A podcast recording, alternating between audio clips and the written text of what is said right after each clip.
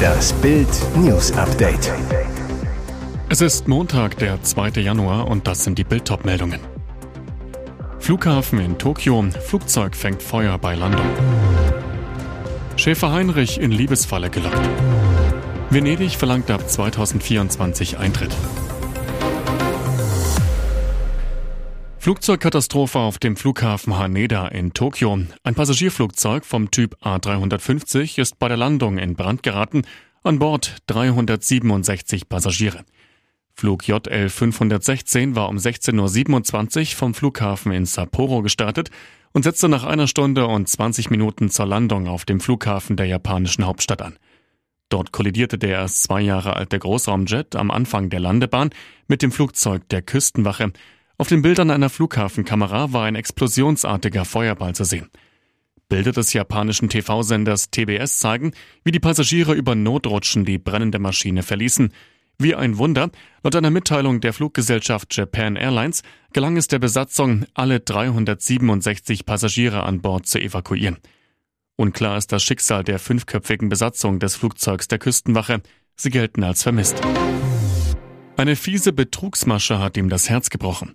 Seit 2021 hat RTL Kultlandwirt Schäfer Heinrich eine Verehrerin. Sie heißt Linda, ist Mitte 20 und bildhübsch. Ihre Romanze fand auf WhatsApp statt. Als er sie treffen wollte, erlebte Schäfer Heinrich eine böse Überraschung. Schäfer Heinrich erzählt Bild, Linda hat mir vor zwei Jahren geschrieben. Sie machte mir Komplimente und nannte mich Baby. Dann schickte sie mir freizügige Fotos. Natürlich läuft man da nicht weg. Ich bin ja nicht aus Holz und sehne mich schon lange nach einer Freundin. Linda schickte Heinrich jeden Tag neue Nachrichten. Sie wurden immer intimer. Linda schrieb sogar, dass sie gerne Kinder mit ihm haben wolle, von einer großen Familie träumte. Allerdings habe sie Geldsorgen. Nach einem TV-Auftritt von Heinrich bei Bauer sucht Frau vergangene Woche schrieb Linda, dass sie Heinrich auf seinem Hof besuchen wolle, sich aber derzeit beruflich in Nigeria aufhalte. Sie wollte mit ihm Silvester feiern und 14 Tage bleiben, Allerdings würde der Flug 3000 Euro kosten und das Geld hätte sie nicht. Heinrich, sie fragte, ob ich ihr das Geld überweisen könne, zumindest einen Teilbetrag. Einem Freund von Heinrich kam das Ganze seltsam vor. Er checkte Lindas Telefonnummer über Google und stellte fest, dass hinter WhatsApp-Nachrichten mit der Nigeria-Vorwahl plus 234 eine Betrugsmasche steckt, um Menschen abzuzocken. Schluss mit Massentourismus. Venedig, die Stadt der Gondeln, wird ab Frühling 2024 eine Eintrittsgebühr für Tagesausflügler einführen. Besucher, die nicht über Nacht bleiben, müssen künftig 5 Euro Eintritt zahlen. Diese Maßnahme ist vorerst auf 30 ausgewählte Tage beschränkt, an denen besonders viele Besucher erwartet werden. Später soll sie ausgeweitet werden, noch gibt es keine genauen Termine. Ausgenommen von der Regelung sind Einheimische, Pendler, Inhaber von Zweitwohnungen, Übernachtungsgäste und Sportveranstaltungsteilnehmer. Die Einnahmen sollen nur die Kosten des Buchungssystems decken. Die kleinen Inseln der Lagune, wie zum Beispiel die Insel Burano, sind von der Zahlungsregelung nicht betroffen. Die Gebühr soll den andauernden Problemen Venedigs mit übermäßigem Tourismus entgegenwirken. Bereits 2019 wurde über die Einführung eines Tageseintritts gesprochen. Damals nannte der Stadtrat für Tourismus, Simone Venturini, die neue Maßnahme eine große Revolution und eine Lösung für das Problem des Übertourismus, mit dem die Lagunenstadt seit Jahrzehnten zu kämpfen hat. Auch die Pandemie soll die Stadtbehörden zum Nachdenken gebracht haben. Und jetzt weitere wichtige Meldungen des Tages vom Bild Newsdesk. Viele Autofahrer und Restaurantgäste bekamen am Neujahrstag einen Preisschock. Für Benzin, Currywurst, Schnitzel etc. müssen sie plötzlich viel mehr zahlen als noch 2023. Der Grund bundesweit höhere Steuern bzw. Abgaben. Beispiel Tankstelle in Berlin-Pankow. Dort knallten die Preise um bis zu 14 Cent nach oben. Der Liter Super E10 kostete am Neujahrsmorgen 1,76 Euro. Am Silvesterabend waren es noch 1,62 Euro gewesen. Ein Grund für das satte Preis Plus, die Ampelregierung hat die CO2-Abgabe zum Jahreswechsel deutlich erhöht. Von bisher 30 Euro pro Tonne auf 45 Euro. Ziel mehr Klimaschutz. Beispiel Restaurant Il Pescatore in Schorndorf in Baden-Württemberg. Um Mitternacht mussten Gastwirt Giovanni Curia und seine Ehefrau Maria die Preise kräftig anheben. Grund, die vorübergehend auf 7% gesenkte Mehrwertsteuer geht wieder rauf auf 19%. Folge unter anderem Fünf Scampi vom Grill kosten nun 29,50 Euro statt 25 Euro. Die Seezunge kostet nun 34,40 Euro statt 29,90 Euro. Beispiel Gaststätte Faustus in Erfurt. Inhaber Ronald Scheil verlangt nun unter anderem für ein Schnitzel vom Schwein statt 12,50 Euro 14,40 Euro.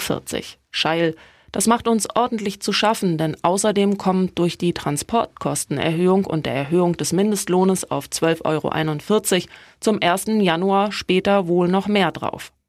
CDU-General Carsten Linnemann macht nun der Ampel Druck, zumindest die höheren Spritpreise durch eine Tankstütze abzufedern. Seit zwei Jahren redet die Ampel vom Klimageld, um einen sozialen Ausgleich für die drastischen Preissteigerungen zu schaffen. Bis heute hat sie nicht geliefert.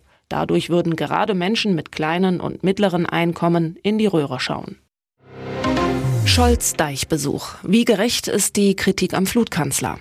Es gibt Stimmungslagen, da kann ein Regierungschef es keinem mehr recht machen. Kanzler Olaf Scholz und seine Ampelparteien stehen an einem solchen Punkt. Miese Stimmung, miese Werte, nichts geht mehr. Daran konnte auch die eher müde Silvesteransprache nichts ändern. Da lag es nahe, das Kanzlerimage mit ein paar Flutfotos aufzupeppen. Scholz, der Macher und Mutmacher. Hubschrauber, Feuerwehr, Sandsäcke. Das hat schon anderen Scholz-Vorgängern auf die Sprünge geholfen. Helmut Schmidt, Gerhard Schröder, Angela Merkel. Aber Scholz ist eben kein Schröder, keiner, der an Kanzleramtsgittern rüttelnd, im Brioni-Anzug Zigarren qualmt und lauthals nach Flaschenbier ruft. Scholz bleibt Scholz ohne Ecken und Kanten. Einer, der Solidarität zeigen will, aber selten wirkt wie einer, der anführt und energisch kämpft. Und so kam es, dass der Kanzler auf den Deichen bei Pferden an der Aller nur wenig vortrug. Sorgenfalten, Händeringen, Nicken und betroffen dreinschauen. Nicht mal die obligatorischen Gummistiefel mochte er anziehen für den Besuch der überschwemmten Pferdener Altstadt. Ein Fehler, finden Betroffene der Allerflut. Hätte Scholz Stiefel getragen, hätte er sich mit den Pferdener Bürgern persönlich unterhalten können. So musste der Kanzler in seinen Outdoorschuhen an der Wasserkante stehen bleiben, meterweit entfernt von den Leuten. Geredet hat er mit uns kein Wort, klagt ein Anwohner. Enttäuschung auch darüber, dass Scholz außer warmen Dankesworten und Durchhalteparolen nichts mitbrachte nach Nordniedersachsen. Kein Flutwumms, keine Bazooka. Nur das unvermeidliche schönen Dank. Dennoch hielt sich Scholz wacker, schüttelte sogar brav ein paar Kinderhände.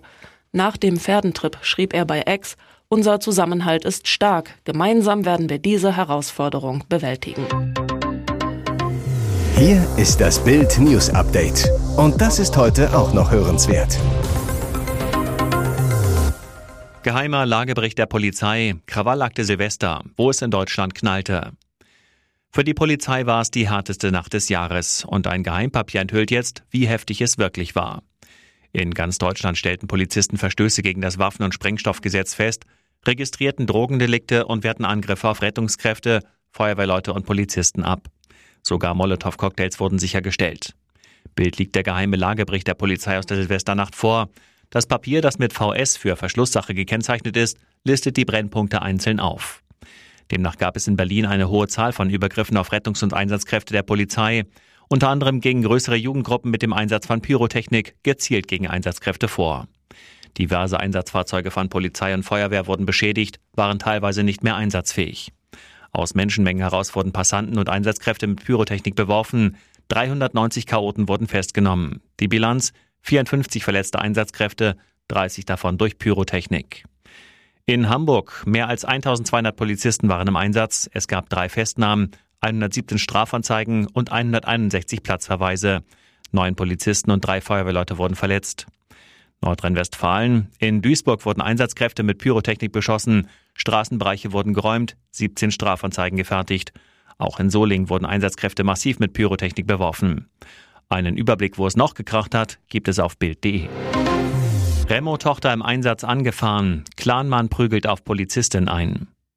Er schlug der Polizistin mit der Faust immer wieder brutal ins Gesicht.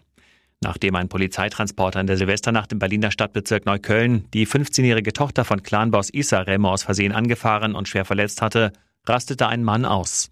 Er ging zu dem Mercedes Sprinter, prügelte mehrfach auf die Beamtin am Steuer ein.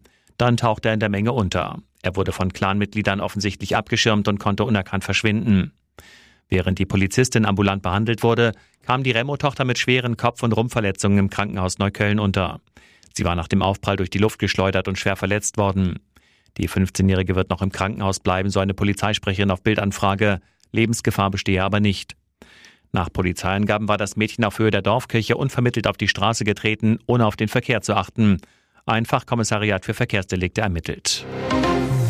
Entführungsdrama in Dänemark. Kinder von Steakhouse-Erben gekidnappt. Entführungsdrama um Steakhouse-Königin Christina Block, Lebensgefährtin von TV-Legende Gerhard Delling. 0 Uhr 17 gestern im dänischen 4000 Einwohnerort Gravenstein. Im Restaurant Café Odora schaut sich Christina Blocks Ex-Mann Stefan Hensel mit zwei der gemeinsamen Kinder, Clara und Theodor, das Silvesterfeuerwerk an. Plötzlich greifen mehrere Männer den Vater an, schlagen ihn nieder, dann zwingen sie die Kinder in einen Mietwagen zu steigen, rasen in zwei Autos davon. Das hat die dänische Polizei auf Bildanfrage bestätigt. Die dortigen Fahnder starten sofort eine Fahndung, schalten auch die deutsche Bundespolizei ein. Zwei Streifenwagen werden an die Grenze abbestellt. Ein Bundespolizeisprecher zu Bild, wir wurden wegen einer möglichen Entführung eingebunden. Um 2.53 Uhr übernahm dann die Landespolizei Schleswig-Holstein. Mittlerweile ermittelt die Hamburger Polizei. Doch weder die deutschen noch die dänischen Behörden kennen den Aufenthaltsort der beiden Kinder. Die beiden Autos der Entführer sind in Deutschland zugelassen. Ein Citroën mit Dürener Kennzeichen und eine Mercedes A-Klasse mit dem Kennzeichen aus Wiesbaden. Stefan Händel wollte sich auf Bildanfrage nicht äußern. Christina Block reagierte nicht auf Anfrage. Die Tochter von Kultunternehmer Eugen Block streitet sich seit Jahren mit ihrem Ex-Mann um das Sorgerecht der gemeinsamen Kinder.